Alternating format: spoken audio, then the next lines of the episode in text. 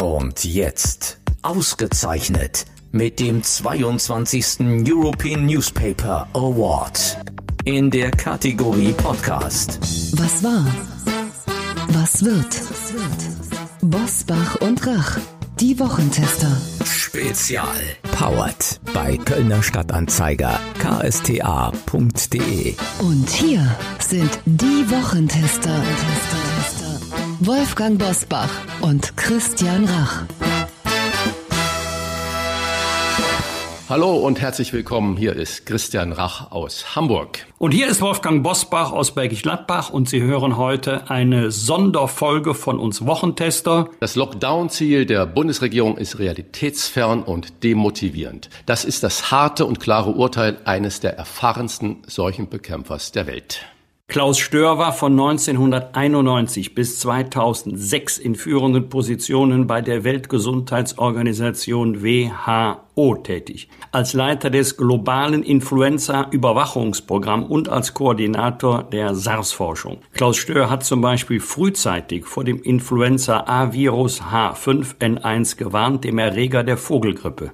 Der Epidemiologe und Virologe kennt aber auch die Pharmaindustrie sehr genau, denn nach dem Ausscheiden bei der WHO arbeitete er in der Impfstoffentwicklung bei Novartis. Es ist höchste Zeit für Aufklärung und Klartext im Impfstoff Zoff, den wir in dieser Woche erlebt haben. Herzlich willkommen bei den Wochentestern, Professor Klaus Stör. Schönen guten Morgen. Herr Professor Stör, am 27. Januar war es genau ein Jahr her, dass in Deutschland der erste Mensch positiv auf Covid-19 getestet wurde. In diesem einen Jahr haben sich 100 Millionen Menschen weltweit infiziert und wir bedauern den Tod von rund 2,1 Millionen Menschen. In Deutschland äh, sind Stand heute etwa 53.000 Menschen an Covid-19 verstorben. Vor einem Jahr wurde die Gefahr häufig noch mit einer Grippe verglichen. Gelegentlich gibt es das auch heute noch zu hören. Wie zutreffend ist dieser Vergleich? Ja, Vergleiche mit Pandemien sind immer schwer. Das sind Naturereignisse, die man nicht stoppen kann,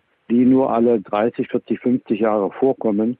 Äh, und da einen passenden Vergleich zu finden, ist schwer, auch bei den Zahlen, die Sie gerade genannt haben. Das sind tragische Sachen, die sich nur mit ja, schlimmen Kriegen oder lokalen anderen Naturereignissen vergleichen lassen. Also das zu vergleichen fällt mir schwer, aber ich kann Ihnen sagen, dass die letzte Pandemie, die größere 1968, auch in Deutschland geschätzt um die 100, 120.000 Tote verursacht hat. Das war eine Influenza-Pandemie, keine Grippe, so wie wir es sehen, als saisonale Influenza, sondern eine Influenza-Pandemie. Die war im Vergleich zu den vorhergehenden Pandemien noch mild. Also der Vergleich mit der Influenza hinkt, wenn man die saisonale Influenza nimmt. Äh, wenn man die pandemische Influenza nimmt, dann könnte man das äh, auf jeden Fall so stehen lassen.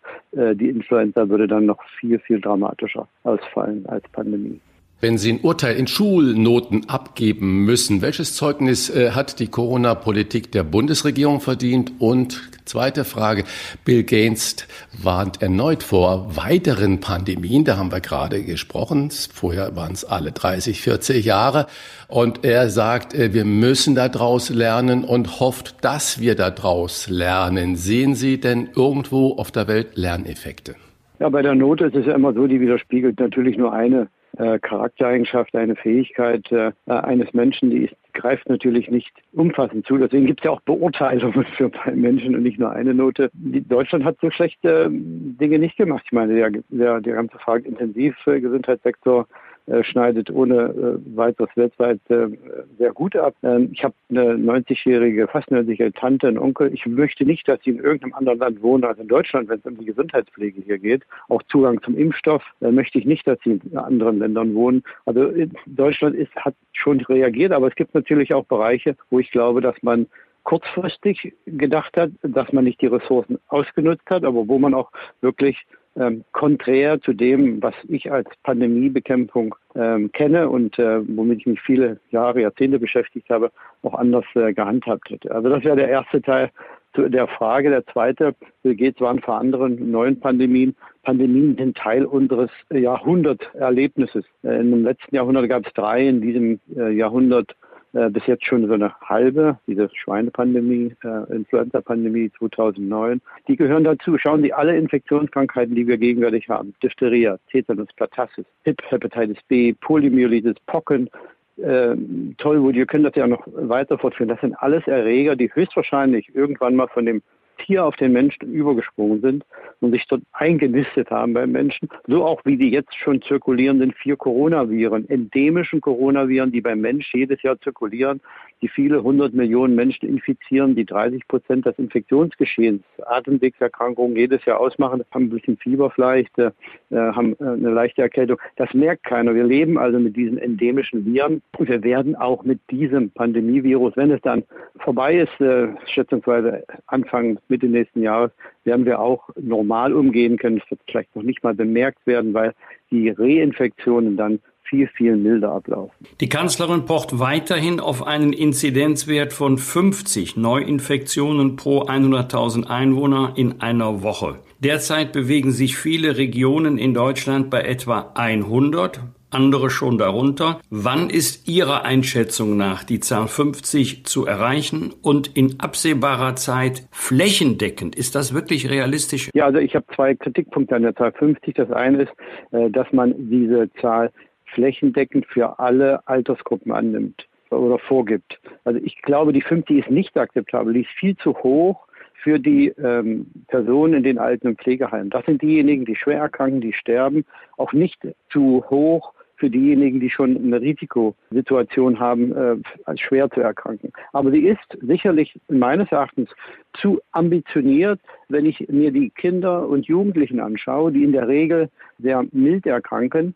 nicht deswegen, weil nicht jede Infektion natürlich nicht wünschenswert ist, sondern deswegen, weil wir mit diesem Gießkannenprinzip 50 für alle keine langfristig durchhaltbare Strategie finden. Wir sehen ja, dass die Menschen schon jetzt sehr pandemiemüde sind. Sie haben keine Positivagenda. Sie wissen nicht, was nach dem nächsten Lockdown kommt. Sie möchten ja mitmachen. Sie sind ja engagiert. Schauen Sie sich an, ein Großteil der Bevölkerung steht ja auch dahinter. wir möchten ja alle jetzt hier mal durch sein. Aber der nächste Lockdown muss zu einer transparenten Entscheidung führen und mit einem muss ein Ziel haben. Dann kann man die Menschen auch bis dahin mitnehmen. Deswegen glaube ich, dass der 50er-Wert kritisch ist. Er ist nicht altersabhängig, er ist nicht risikogruppenabhängig und er ist flächendeckend gesehen im Durchschnitt äh, wird er auch nicht dem Anspruch gerecht, die äh, Bewohner in den Alten- Pflegeheimen zu schützen. Und im Winter wird er sehr, sehr schwer zu halten sein. Denn wenn wir den erreichen mit viel Druck, das ist sicherlich möglich, auch flächendeckend, dann muss man den Menschen eine Perspektive geben. Die wollen dann lockern. Das ist ja auch ihr Anspruch und das hat man in Irland probiert. Man hat die Zahlen gedrückt und ist dann sehr schnell auf über 1000, 1200 gekommen, weil die Menschen diese Positivagenda natürlich dann auch gesehen und ausgenutzt haben. Äh, und hier brauchen wir eine Langzeitstrategie in Deutschland. Wir haben ja in den Niederlanden erlebt, dass der Lockdown nicht nur schützende, sondern auch zerstörerische Kraft haben kann. Muss sich die Bundesregierung von der alleinigen Fixierung auf äh, die Gesundheit der Menschen lösen oder zumindest andere Themen mit in den Blick nehmen. Freiheit, Ausübung von Grundrechten und Wiederbelebung der Wirtschaftszweige, die zurzeit am Boden liegen. Was wir gegenwärtig in den Niederlanden sehen, ist natürlich, ich finde gar nicht die richtigen Worte dafür. Sie sind äh, aber auch so ein bisschen die Spitze des Eisberges. Viele Menschen sind schon unzufrieden.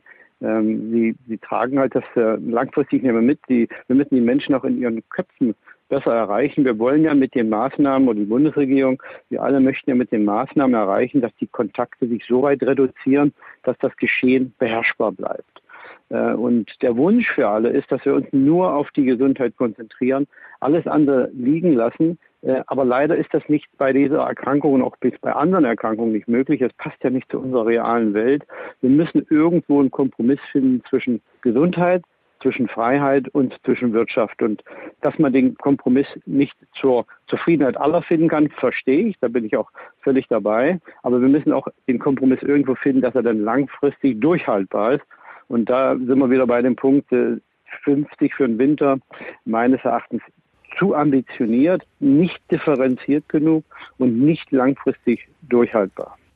Sie haben aber natürlich auch gerade das Beispiel von Irland genannt. Dort hat man, äh, nachdem die Inzidenzzahlen sehr schnell und gut nach unten gegangen sind, geöffnet und gelockert und dann schoss das auf über 1000 hoch. Das ist natürlich Wasser auf die Mühlen, äh, zum Beispiel von den äh, Menschen oder von den Kollegen wie Lauterbach, der natürlich genau sagt, wir brauchen eigentlich unter 25. Und äh, Dann ist die Frage, wir haben jetzt den 15. Februar da stehen als äh, Wiederöffnungstermin. Äh, kann man das denn halten? Sollte man das denn machen? Äh, weil es grasieren ja jetzt schon so diverse Pläne von verschiedenen Ministerpräsidenten durch die Landschaft, die alle unterschiedliche Szenarien da für sich hinschreiben und veröffentlichen. Mhm. Was ist sinnvoll? Also es ist, glaube ich, erstmal nicht ähm, konträr zu sagen, wir müssen die Zahlen drücken auf ein haltbares Maß und dann kann man auch äh, schrittweise, stufenweise, ganz dezidiert vorsichtig lockern. Ja, die Iren haben hier äh, offensichtlich zu hohe Erwartungen gesetzt bei der Bevölkerung. Die haben durchgezogen, Gürtel enger geschnallt, mitgemacht und dann hat man ihnen versprochen zu öffnen und diese brachiale Öffnung führt dann natürlich sofort zu einer exponentiellen äh, Anstieg. Das ist äh, sicherlich auch nicht im Sinne des Erfinders der Iren gewesen, aber es zeigt, wie schwierig das Finden eines guten Mittelweges ist. Und vernünftig wäre es jetzt von Anfang an, und wir haben das 2003 in der WHO schon vorbereitet. Ich habe auch über Dutzende Pandemiepläne von Ländern evaluiert und immer wieder Feedback gegeben. Wir brauchen einen Stufenplan. Einen Stufenplan, der vorhersagbar zwei Dinge verbindet. Erfolgskriterien mit Maßnahmen. Und Erfolgskriterien könnte sein, eine bestimmte altersspezifische, risikogruppenspezifische Inzidenz, die man erreichen möchte, halten möchte, oder eine Maximalbelegung in den Krankenhäusern oder in den Intensivstationen, ein Trend im R-Wert und natürlich die, äh, die Verringerung der Todesfälle und die Kombination dieser Erfolgskriterien bindet man dann mit bestimmten Maßnahmen, wo man sagt, okay, wir haben eine Inzidenz von dieser Größe, Intensivstationbelegung der Größe, R-Wert von dieser Größe, wenn wir das erreichen, dann können wir sukzessive mit der Öffnung beginnen. Und zwar werden wir beginnen mit den Kitas und den Grundschulen. Wenn wir den, den Wert noch verbessern weiter, dann können wir weiteres öffnen. Und nach drei Wochen schaut man sich das wieder an und stellt fest, aha, wir haben zu viel geöffnet, transparent auch für alle. Und dann muss man eben die eine oder andere Maßnahme wieder anziehen. Es ist aber ein transparenter Stufenplan, der den Leuten auch dann, wie gesagt, dieses, diesen Ausblick gibt, und dann könnte man auch die Diskussion zwischen Land, äh, also Bundesebene und Länderebene vielleicht auch ein bisschen rationalisieren, die Politik dort rausnehmen, weil letztendlich auch die Variante keine Rolle spielt, das Wetter spielt keine Rolle, sondern einzig allein die gesundheitlich relevanten Kriterien, an denen macht man fest, ob man die erreicht hat oder nicht, ob man dann die Maßnahmen dann anziehen muss oder äh, lockern kann. Herr Stör, darf ich da noch mal kurz nachfragen? Äh, das ist ja eigentlich so ähnlich wie der schleswig-holsteinische Ministerpräsident Daniel Günther das gesagt hat. Er hat diesen Stufenplan ja schon vorgestellt und dann sagt er 21 Tage unter 50, dann dürfen auch die Ferienwohnungen und die Restaurants dürfen wieder öffnen. Und dann so, wenn ich mir das jetzt in der Praxis vorstelle, dann sind wir jetzt mal bei 40. So. Und dann öffnen die alle und dann schießt das Ding durch einen Infektionsherd wieder auf 62 hoch und dann müssen alle wieder zumachen. Oder wie ist das zu verstehen? Das hält ja kein kleiner mittelständischer Betrieb aus. Auf zu, auf zu. Naja, also das Verständnis äh, wurde von Anfang an fälschlicherweise äh, geweckt dass wir mit einer Maßnahme durch einen so dynamischen Prozess wie einer Pandemie kommen, wo der Infektionsdruck auch noch saisonal bedingt wird. Also das war schon ein falscher Einstiegsort. Äh, man muss sich dynamisch und elastisch mit den Maßnahmen an das Pandemiegeschehen anpassen. Und im Sommer kann man sicherlich viel mehr Dinge öffnen, äh, viel mehr zulassen, als es im Winter möglich ist. Das Virus ist äh, von der Stabilität in der Umwelt äh, temperaturabhängig, UV-strahlenabhängig, feuchtigkeitsabhängig und im Winter sind die idealen Bedingungen. Äh, das Virus bleibt länger aktiv und infiziert mehr Menschen. Die verhalten sich auch anders im Winter, sind halt mehr in Räumen. Deswegen kann man muss man so einen Plan, tatsächlich elastisch anpassen und zu glauben, dass man zu einer Maßnahme durch den ganzen Winter kommt, geht nicht. Natürlich, der Kollege Herr Günther von, von Schleswig-Holstein, seine Mitarbeiter haben nun diesen Plan mit umgesetzt. Ich habe den ja schon, wie gesagt, seit Monaten vorgeschlagen, dass man so etwas äh, nun äh, etablieren muss, um aus diesem Stolpern von Lockdown zu Lockdown herauszukommen. Dass man da jetzt noch drehen muss, dass man diskutieren muss, ist, steht ja außer Frage. Aber gegenwärtig, äh, was ich gut finde, sagen wir es so rum, ist, dass man offensichtlich in Schleswig-Holstein ein interdisziplinäres Team gegründet hat äh, oder zur Rate gezogen hat, wo man ähm, ergebnisoffen verschiedene Alternativen entwickelt hat für die Erfolgskriterien für die Maßnahmen, die zu den entsprechenden Erfolgskriterien gehören. Und dann hat man einen, einen, guten Kompromiss gefunden. Der liegt jetzt auf dem Tisch. Der ist sicherlich nicht ideal. Aber den hat eine Gruppe von Kollegen, die eben Fachkompetenzen erarbeitet und nicht eine, eine kleine, stetige Gruppe von Einzelpersonen, die vielleicht nicht das gesamte Spektrum der Kompetenzen, die dafür notwendig ist, abdecken. Stichwort Gefahr der Mutationen. Unter Hinweise auf Großbritannien und Südafrika hat ja die Bundesregierung äh, vor diesen Mutationen ausdrücklich gewarnt. Ihre Einschätzung, wie gefährlich sind diese Mutanten wirklich? Und Nachfrage, Baden-Württemberg will künftig alle Covid-Fälle auf Mutationen sequenzieren lassen. Müsste das bundesweit geschehen? Oder genügt, wenn man einen Teil äh, sequenziert? Ja, also die erste Variante ist immer die schwierigste Variante. Ähm, die alle Hobby-Epidemiologen und Virologen in Deutschland, da gibt es ja 83 Millionen jetzt, für die ist diese Variante natürlich die erste. Ich habe den großen Nachteil, dass ich über zehn Jahre bei der WHO mich jedes Jahr mit Dutzenden, Hunderten solchen Varianten auseinandersetzen mussten. Wir haben über 200.000 Proben genommen weltweit, ein großes Netzwerk in über 80 äh, Ländern, über Dutzende von Isolaten, äh, also Zehntausende von Isolaten wurden genommen und die wurden dann sequenziert, äh, antigenetisch untersucht äh, und man hat dann Varianten typisiert. Und die Entscheidung, die wir jedes Jahr machen mussten, war, welche dieser vielen Varianten nehmen wir dann in den Impfstoff hinein, weil das dann die Variante war, vor der wir vorher gesagt haben, dass sie dominant wird. Also dominant werdende Varianten sind normal. Äh, das, was wir sehen, gegenwärtig überrascht sicherlich viele. Meine Position ist folgende. Wissenschaftlich bin ich super interessiert. Ich finde es auch ganz toll, fiebere damit mit den Kollegen, die jede Aminosäurenersatz und Wegfall beurteilen. Aber das Entscheidende für uns ist doch, was bedeutet das für den Schutz der Bevölkerung? Was bedeutet das für uns bei der Bekämpfung? Und hier muss man sehen, dass in Irland, wo die Variante keine Rolle gespielt hat bei der Zunahme der Fälle, sondern das geänderte Sozialverhalten, dass die, die in Irland jetzt die Fälle dramatisch abnehmen, haben sich auf ein Drittel reduziert nach 14 Tagen bei Zunahme des Anteils der Variante. Und das zeigt uns doch, dass die Bekämpfung auch hier funktioniert. Dasselbe Bild in England. Fälle haben sich um äh, halbiert innerhalb von 14 Tagen, auch bei gleichzeitiger Zunahme der Variante wieder. Und dasselbe sehen wir in Dänemark, lineare Abnahme der Fälle über Wochen jetzt schon. Die äh, Variante nimmt ja auch anteilmäßig zu. Und dazu kommt noch die, diese Variante B117 ist nun schon in über 70 Ländern äh, gefunden worden. Die existiert auch bei uns. Die wird sich sicherlich, so wie es ausschaut, sukzessive durchsetzen. Aber das Durchsetzen heißt ja nicht, dass jetzt diese Variante besonders, ganz besonders schlimm ist oder dass man jetzt in Panikmodus verfallen muss. Man kann auch damit umgehen. Äh, dominanten Varianten werden wieder auftreten. Im halben Jahr oder in einem Jahr haben wir dasselbe Spiel nochmal und dann werden sich wieder viele sehr äh, stark engagieren und vielleicht auch echauffieren darüber. Wir müssen halt ein bisschen die Perspektive behalten. Natürlich muss jetzt äh, äh, untersucht werden. Ich glaube, es ist jetzt richtig, oder ich glaube nicht, meine Empfehlung würde sein, man muss jetzt äh, sicherlich sequenzieren, die Ausbrüche untersuchen, aber nicht, weil man ähm, nun was Spezielles gegen die Variante machen kann, sondern weil man die Ergebnisse, die auf bis jetzt moderatem Grund von den englischen Kollegen publiziert worden, verifizieren kann. Man muss also die Studien auflegen, schauen, ob tatsächlich eine höhere Infektiosität vorliegt, ob tatsächlich die äh, noch sehr auf schwachen Füßen stehende äh, These richtig ist, dass eine höhere Sterblichkeit vorliegt. Also das muss man alles auch mit ein bisschen Perspektive betrachten. Profilieren sich auch einige, glaube ich, sehr stark dann in dieser Variante. Äh, wir müssen jetzt sicherlich Auge drauf halten, aber bekämpfungsmäßig sehe ich gar keine äh, Unterschiede, die man jetzt ähm, ergreifen muss weil es ja auch in den anderen Ländern äh, offensichtlich recht gut funktioniert, die, diese äh, Variantenersatz gut unter Kontrolle zu bringen.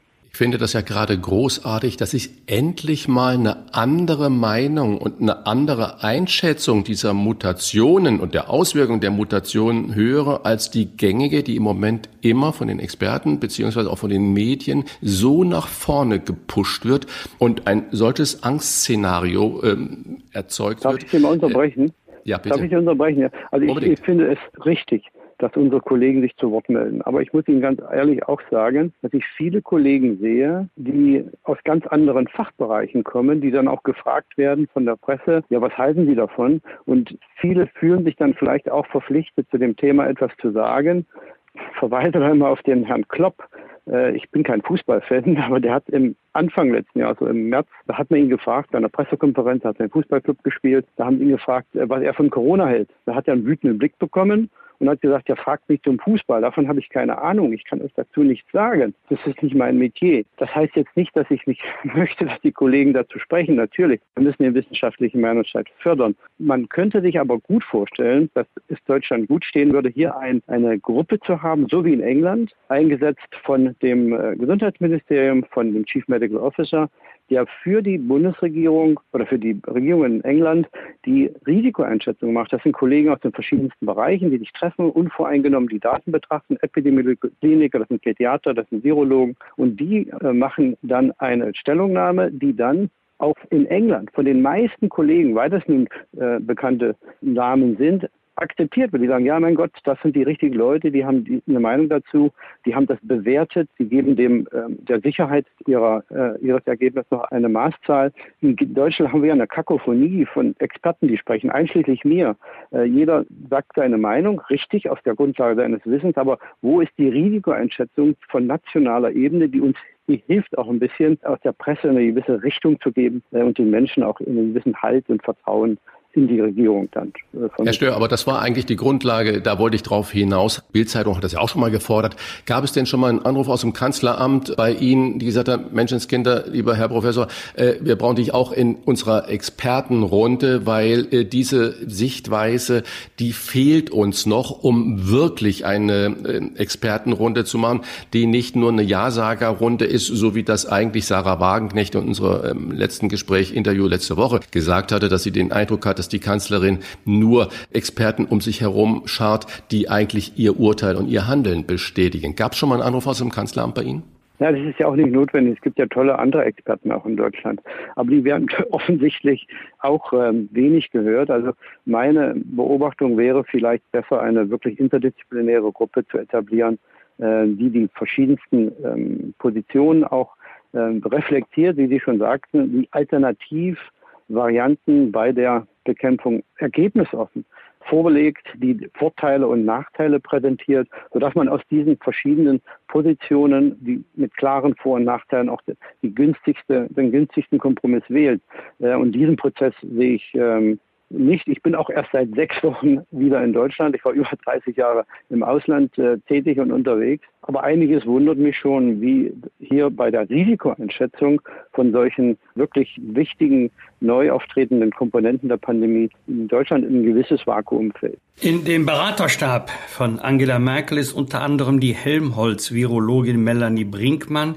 Diese hat sich für eine Zero-Covid-Strategie ausgesprochen. Ist null Covid-19 Ihrer Einschätzung nach wirklich realistisch? Werden wir das Virus jemals völlig besiegen können? Meine Meinung ist ja auch wieder eine Einzelmeinung. Ich freue mich, dass Sie mich fragen, aber ich würde mich freuen, wenn wir eine Gruppe von Kollegen hätten in Deutschland, die Sachkompetenz sich dazu äußern. Also meine kurze Antwort ist Zero Covid, ob Null Covid oder Zero Covid ist Null oder Zero realistisch. Das wäre die kurze Antwort. Die lange Antwort ist die, wir wissen ja, dass das Coronavirus, das jetzt pandemisch ist, nachdem die meisten Menschen immun geworden sind, hoffentlich durch die Impfung, aber wohl eher realistisch durch die Infektion, dass das Virus dann weiter zirkulieren wird. Und zu wissen, dass dieses Virus, wenn es endemisch ist, dann auch die nächsten Jahrzehnte, Jahrhunderte erhalten bleibt, äh, lässt mich zweifeln, dass eine Insel Deutschland ohne Corona langfristig auch aufrechtzuerhalten ist. Das, was die Australier und Neuseeländer machen, könnte man als vernünftig bezeichnen, kostet viel Geld und das große Engagement der, der Bewohner, aber die sind ja mit dabei. Wenn die das jetzt durchhalten, dann können die Bewohner impfen, damit, da sind die vielleicht in einem Jahr durch und dann können die die Grenzen aufmachen wieder und sagen, wir haben jetzt äh, wirklich ein Jahr stillgehalten. Danach kommt äh, das Virus, aber das trifft ja dann nur die Kinder, die eben geboren sind, die keine Immunität haben und es kommt auch zu Reinfektionen, aber die sind ja dann zum Glück nicht so schlimm. Das können wir in Mitteleuropa in, mit unserem gemäßigten Klima, mit dem hohen Infektionsdruck im Winter nicht aufrechterhalten. So eine gegen Null gehende Strategie, einfach die Warenströme, die Personenströme, äh, es ist einfach nicht realistisch. Wie schön das ist, ich unterstütze völlig von meiner emotionalen Seite her den Wunsch, nicht nur von Frau Brinkmann, von allen, den ich ja auch teile, dass wir möglichst keine Corona hätten. Aber der Wunsch allein reicht nicht aus, um eine durchhaltfähige Strategie zu entwickeln.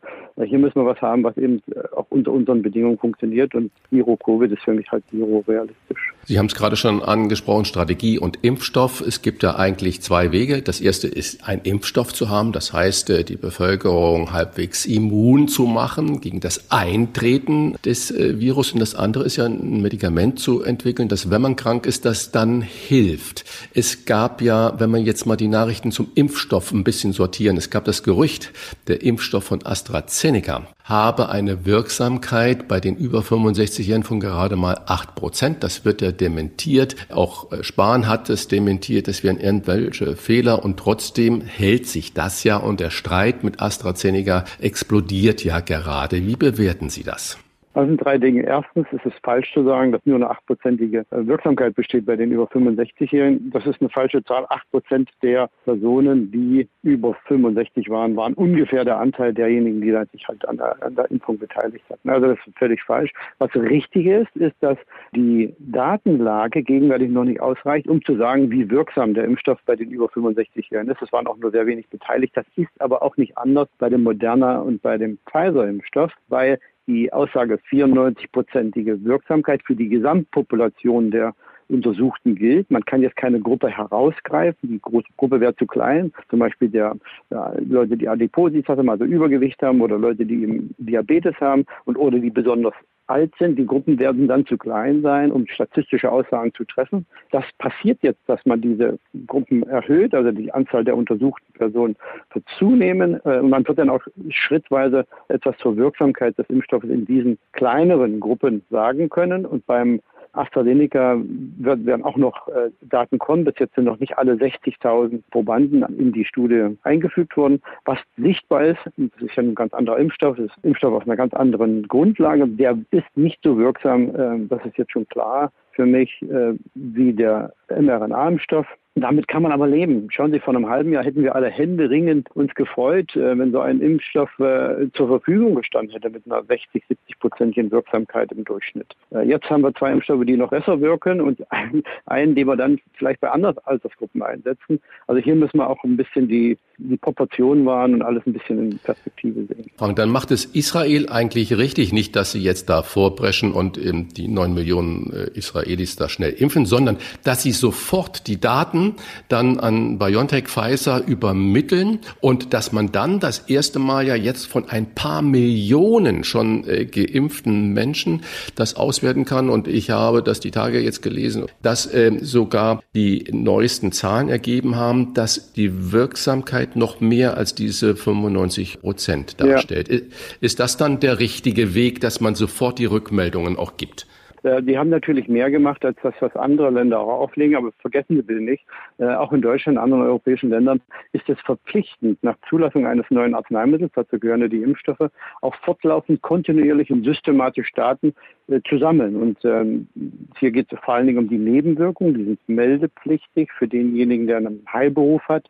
Und jeder, der möchte, kann auch eine Nebenwirkung sofort den, den Landesbehörden mitteilen. Die werden dann das dem Paul-Ehrlich-Institut mitteilen. Also diese Daten werden schon gesammelt. Es ist natürlich super clever und smart, sowohl von der Firma als auch von dem Land zu sagen, wir sammeln noch zusätzliche Daten. Dann können wir nämlich genau diese Lücken füllen, die mit dem, ähm, nun klein will ich nicht sagen, aber doch mit dem, äh, mit dem Zulassungsklinischen Versuch äh, generiert wurden.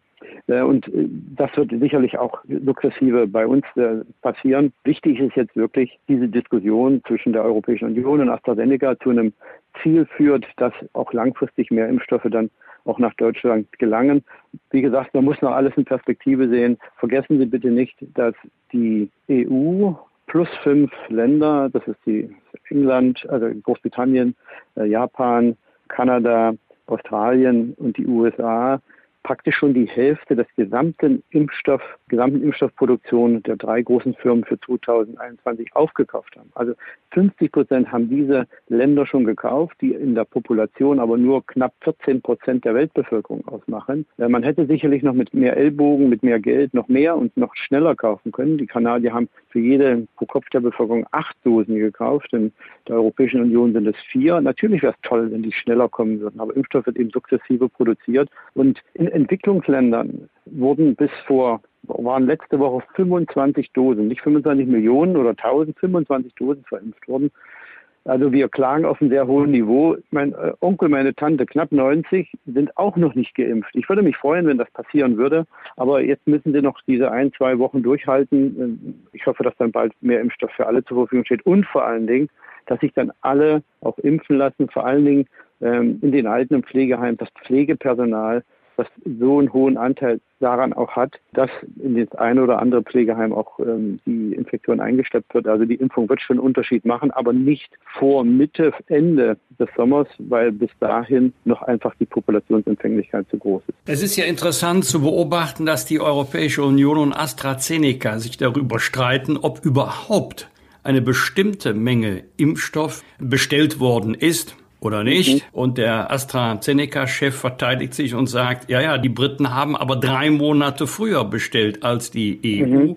und wir haben gar keine vertragliche Verpflichtung zur Lieferung bestimmter Mengen. Andere mhm. mutmaßen, AstraZeneca ist ein britisch-schwedischer Konzern, deshalb die in Anführungszeichen Bevorzugung von Großbritannien. Halten Sie das für einen berechtigten Vorwurf? Also es ist so, ich habe ja selbst an solchen Verträgen gesessen äh, von der Seite der Industrie und man versucht hier langfristig äh, zu arbeiten. Es ist kontraproduktiv und für alle Seiten nicht akzeptabel, wenn man hier kurzfristig denkt. Dann äh, wird man das äh, Vertrauen, das die Reputation, die man als zuverlässige Firma aufgebaut hat, in Tagen ruinieren. Also hier muss man sehr vorhersagbar agieren und dazu gehört, dass man, das haben auch AstraZeneca gemacht, haben andere Firmen gemacht, die haben gesagt, wer zuerst kommt, wird zuerst beliefert.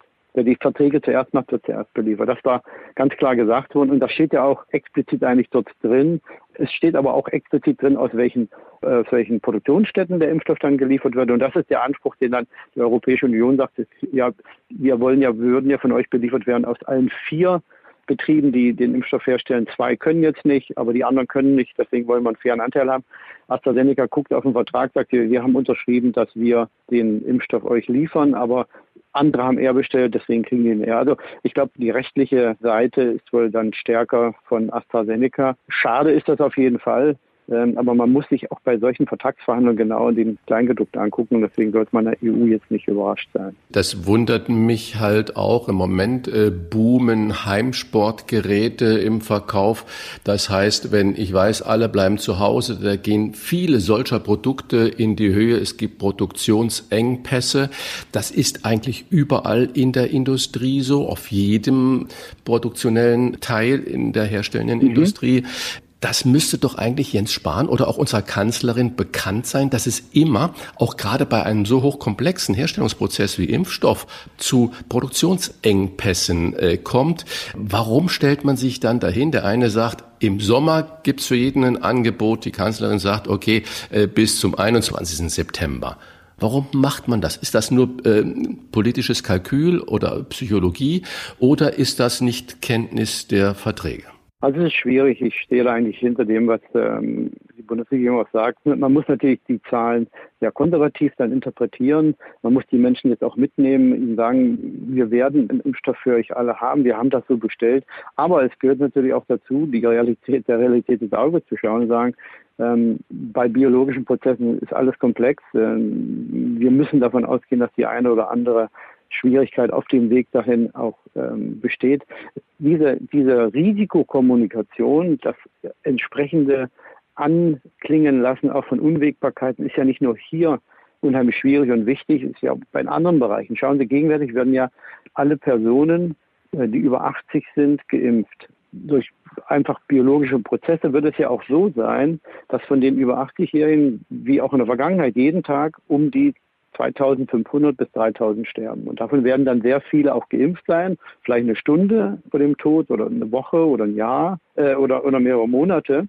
Äh, aber man wird das immer mit dem Zusammenhang mit, dem, mit der Impfung sehen. Also auch hier muss man vorab kommunizieren, dass diese Geschichten eintreten werden, dass solche Sachen untersucht werden, dass es ein Arzneimittelüberwachungsprogramm gibt. Also Krisenkommunikation ist nicht leicht. Äh, hier gibt es unvorhersagbare Dinge, aber ist sicherlich nicht für jemanden, der in der Industrie gearbeitet hat, wie mich, gerade in solchen biologisch hochkomplexen Verfahren nicht unvorhersagbar, dass es dann Lieferengpässe gibt. Und deswegen werden die Firmen ja auch, die das wissen, immer was Kleingedrucktes drin haben, um diese Sache natürlich vorzubeugen. Das ist ganz klar. Viele Hörerinnen und Hörer werden sich ja gerade in diesem Moment, Anfang des Jahres, fragen, was bedeutet Corona eigentlich für meinen Sommerurlaub? Können wir verreisen? Wenn ja, wohin? Die Kanzlerin hat in dieser Woche mit Horst Seehofer über ein Reiseverbot diskutiert. Wäre ein solches Verbot, also Reisen ins Ausland, zum jetzigen Zeitpunkt äh, sinnvoll oder gar notwendig? Ja, auch im Sommer wird es äh, notwendig sein, Kontaktbeschränkungen zu halten. Also ich sehe bei, für die AHA-Regeln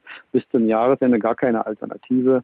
Eine Minimalbegrenzung muss sein, aber auch im Sommer werden noch 60, vielleicht 50 Prozent der Bevölkerung voll empfänglich sein. Und das sind immer noch 30, 40 Millionen. Die können einen tollen Ausbruch verursachen. Also das ist, wäre dann schon dramatisch. Also man muss hier wirklich sehr, sehr dezidiert vorgehen, schrittweise. Die Urlaub betrifft im Ausland, wenn man einen Stufenplan hat, der klar vorgibt, welche Erfolgskriterien man erreichen will und welche Maßnahmen man ergreift, kann man aus diesen gesamten Diskussionen von vor dem Lockdown, nach dem Lockdown, was machen wir jetzt oder auch nicht, kann man herauskommen. Es ist ja eine Spirale, die man dadurch durchbricht, dass man sagt, wir wollen diese Kriterien erfüllen, wir wollen eben eine bestimmte Inzidenz, wir wollen eine bestimmte Anzahl von Intensivbetten nicht überschreiten, die belegt werden mit Covid-Patienten. Wir wollen äh, auf keinen Fall, dass äh, die Krankenhäuser hier überlaufen. Wir wollen einen bestimmten R-Wert haben. Und wenn wir das im Sommer erreichen und sogar unterscheiden, dann kann man sagen, okay, als erstes haben wir, wie gesagt, Kindergärten, Schulen in der Reihenfolge. Die, die sollte man eigentlich gar nicht schließen, meines Erachtens, aber das ist eine andere Frage. Und dann könnte man die Geschäfte äh, öffnen und sagen, mit Hygieneprinzipien, Hygieneregeln, dann werden die Restaurants geöffnet. Und wenn man aber feststellt, dass jetzt die Situation sich wieder eskaliert, muss man wieder sukzessive in kleinen Schritten auch wieder gegensteuern. Und die Auslandsreisen sind Teil dieses Programms, wo man ja dann auch anpassen kann und sagt, bestimmte Länder, hohe Inzidenzien, wenn die zurückkommen, da müssen wir was unternehmen oder wir empfehlen, dass die Leute gar nicht fahren. Diese Salami-Strategie, wo man das eine oder andere anspricht, dann mal wieder dieses und jenes, führt zu der Verwirrung. Äh, und ich glaube, man kann die mit einem guten Stufenplan, der wirklich diese Positivagenda setzt, der sich elastisch an die äußeren Bedingungen anpasst, viel besser durch diese saisonale Erkrankung auf das Ende zu bewegen, als durch, dass man von Lockdown zu Lockdown stolpert. Das klingt jetzt so ein bisschen, dass wir eigentlich doch mal irgendwie reinen Wein eingeschenkt bekommen sollten, indem man sagt, dass ein halbwegs normales Leben in diesem Jahr eher sehr schwer vorstellbar ist. Gewisse Erleichterungen ja, aber ein halbwegs normales Leben nein. Die kurze Antwort darauf, genau. genau so ist es wir werden noch bis zum Ende dieses Jahres mit der Pandemie zu tun haben. Sollte für niemanden nun endlich nicht mehr erstaunlich sein, dass wir hier saisonale Erkrankung haben. Es wird Wellen geben, unter Umständen auch im Sommer wieder ein Anziehen der Fälle, falls tatsächlich die Maßnahmen zu sehr gelockert werden. Äh, aber wie gesagt, ein Stufenplan wird ja jetzt erarbeitet. Sie haben diesen Maßnahmenplan von Herrn Günther angesprochen. Äh, das war eine tolle Aha-Reaktion für mich. Ich plädiere da seit Wochen äh, dafür, eigentlich seit Jahrzehnten, so, weil ich ja die Pandemieplan der WHO übernommen habe. In Deutschland jetzt ähm, sieht man jetzt die ersten Veränderungen. Das ist äh, richtig. Ich glaube, andere Bundesländer werden auch folgen. Es ist nur interessant, dass die Bundesländer damit beginnen und es keine Blaupause gibt. Es müsste ja eine Führungsinstitution in Deutschland geben, die solchen Blaupause entwickelt, äh, den Rahmen vorgibt, äh, dann natürlich auch äh, mit den Experten diskutiert, dort Entwürfe dann auch mit den Bundesländern diskutiert und so, dass man sich dann gemeinsam einer Lösung nähert. Wenn es dann wieder extra Erwägungen gibt, so sei es. Aber jetzt, wenn jedes einzelne Bundesland seinen Stufenplan macht, dann kann ich mir die Harmonisierung auf nationaler Ebene sehr herausfordernd vorstellen. Anderes Thema, welche Bedeutung könnten dabei Antigentests für zu Hause bekommen? Ähm, Gesundheitsminister Spahn will diese Tests ja jedem zugänglich machen. Ja, es ist ja so, wir sehen, äh, es gibt ja leider nicht so gute epidemiologische Studien in Deutschland. Das RKI publiziert jeden Dienstag eine Analyse, wo die äh, Infektionen stattgefunden haben könnten. Es gibt auch von einigen Bundesländern kleine Studien. Und was man sieht, ist, dass die Familien, die, der Freundeskreis äh, und als nächstes abgeschlagen etwas der Arbeitsplatz die Hauptinfektionsorte sind. Und die großen Unterschiede zwischen Schleswig-Holstein Rheinland-Pfalz auf der einen Seite und dann Sachsen und Thüringen auf der anderen Seite ergeben sich ja nicht durch klimatische Unterschiede, sondern durch Verhaltensunterschiede. Und wenn man mehr testen könnte, könnte man vielleicht auch hier zusätzlich zu der Eigenverantwortung, die die Menschen zeigen müssen, die Maßnahmen ändern ja nichts, die Eigenverantwortung, die die Menschen zeigen müssen, könnte man auch zusätzlich noch solche Hotspots besser erkennen. Die Leute können dann die Eigenverantwortung tatsächlich umsetzen. Gegenwärtig wird ja auch viel von den Gesundheitsämtern hier übernommen, wovon ich glaube, dass man den Menschen das hätte auch in die Hand geben können. Also wenn ich krank geworden wäre und ich in meinem Umkreis sicherlich auch jeder andere, der hätte dann sofort seine Familienmitglieder angerufen, seine Kontakte auf der Arbeit, die Leute, die er vielleicht vorher beim Kegeln und woanders getroffen hat, sagt, hier, ich bin jetzt krank, tut mir leid, ich will das aber Bescheid sagen, dass du das weißt, unternimm was. Jetzt äh, nimmt man das den Menschen alles aus der Hand. Natürlich ist das was anderes, wenn jemand im, im Altenheim vielleicht arbeitet oder Kontakte dazu hat oder mit Risikopersonen umgeht. Da muss das Gesundheitsamt natürlich weiter, weiter nachverfolgen. Aber diese Eigeninitiative, die Eigenverantwortung, die gehört mit dazu zu den Maßnahmen. Mit Maßnahmen kann man eine Verhaltensänderung erreichen, aber eine Einstellungsänderung, die geschieht in den Köpfen. Und deswegen ist es ja auch so wichtig, dass Soziologen, Psychologen, Kommunikationswissenschaftler in die Pandemiebekämpfung äh, mit einbezogen werden, weil es ja nicht nur einfach reicht, Maßnahmen durchzudrücken, sondern wie gesagt, man muss auch an die Köpfe ran. Sie haben es gerade schon äh, gesagt, natürlich Verhaltensänderung ist das eine, aber dann gibt es halt viele, viele Menschen, die sind krank und die liegen da und es gibt ja noch nicht so eine richtige Therapie. Nun hat äh, Minister Spahn für 400 Millionen Euro eine Antikörpertherapie geordert, mit der man vielleicht 200.000 Patienten gegen Covid-19 behandeln kann. Mhm. Äh, erstens, was kann man sich darunter vorstellen? Klammer auf, ist es die Therapie, die vermutlich Donald Trump bekommen hat? Und eine zweite Frage, die Firma, Hamburger Firma Evotech erhält einen Millionenauftrag, man höre und staune, vom Pentagon, also Verteidigungsministerium aus USA, für die Entwicklung von Antikörpern. Ist da wieder zu sehen, dass die Amerikaner da viel mehr ins Risiko gehen, viel mehr in die Entwicklung gehen? Oder bekommen wir das in Deutschland von unserer deutschen Regierung nur nicht äh, kommuniziert? Passiert das bei uns genauso? Also der erste Teil der Frage würde sagen, macht diese äh, Immunserien Sinn? Ja, natürlich. Viele verwechseln das noch, dass man für 20 Euro halt eine Spritze kriegt und für 2000 dann so eine Immuntherapie. Das eine ist prophylaktisch, das wird allen Menschen gegeben. Da weiß noch keiner, ob er krank wird. Äh, aber das Antiserum hilft denjenigen Risikopatienten im frühen Stadium, die wahrscheinlich schwer erkranken. Und das ist praktisch so eine vorweggenommene Immuntherapie. Die Menschen können ja die Antikörper selber bilden, wenn sie geimpft wurden. Und irgendwann später kriegen sie die, eine Infektion und haben sie die Antikörper schon. Aber wer noch keine Antikörper hat, kann sie dann durch diese sogenannte Hyperimmunserum erhalten und kann dann mit einer weitaus höheren äh, Wahrscheinlichkeit rechnen, gut durch die Infektion zu kommen mit weit weniger Nebenwirkungen. Also das macht völlig Sinn und 2000 Euro sind eigentlich für so eine Therapie, wenn man hier die Intensivstation vermeiden kann, äh, eigentlich wenig Geld, ein Intensivbett pro Tag, da könnte, sind Sie schnell mit einem Tausender dabei. Und ähm, wenn er dort nicht eine, Woche oder zwei liegt, dann hat sich das vom gesundheitsökonomischen schon bezahlt, ganz zu schweigen natürlich von dem medizinischen Erfolg. Also ich glaube, es ist gut, wenn man das jetzt in der Hinterhand hat. Es ist auch richtig, dass man das an die Universitätskliniken gibt, weil die Universitätskliniken ja häufig meistens die schweren Fälle bekommen und dort auch eben das Personal da ist, dass man das genau eben richtig dosieren kann. Also das macht meines Erachtens äh, sehr guten Sinn. Äh, zur Frage, wie investiert äh, Deutschland in Forschungsförderung? Es gibt in den USA ein Programm, das heißt DARPA.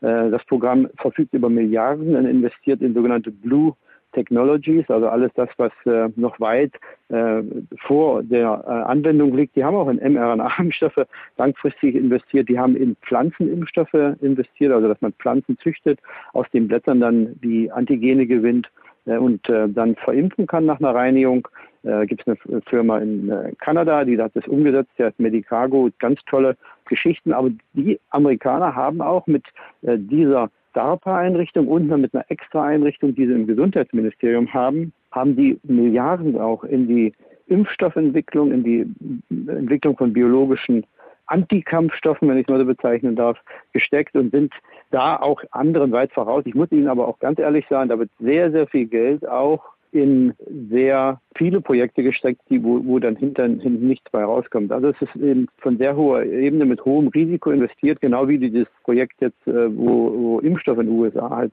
außerordentlich schnell hergestellt wird gegen Corona. Das funktioniert allerdings sehr gut.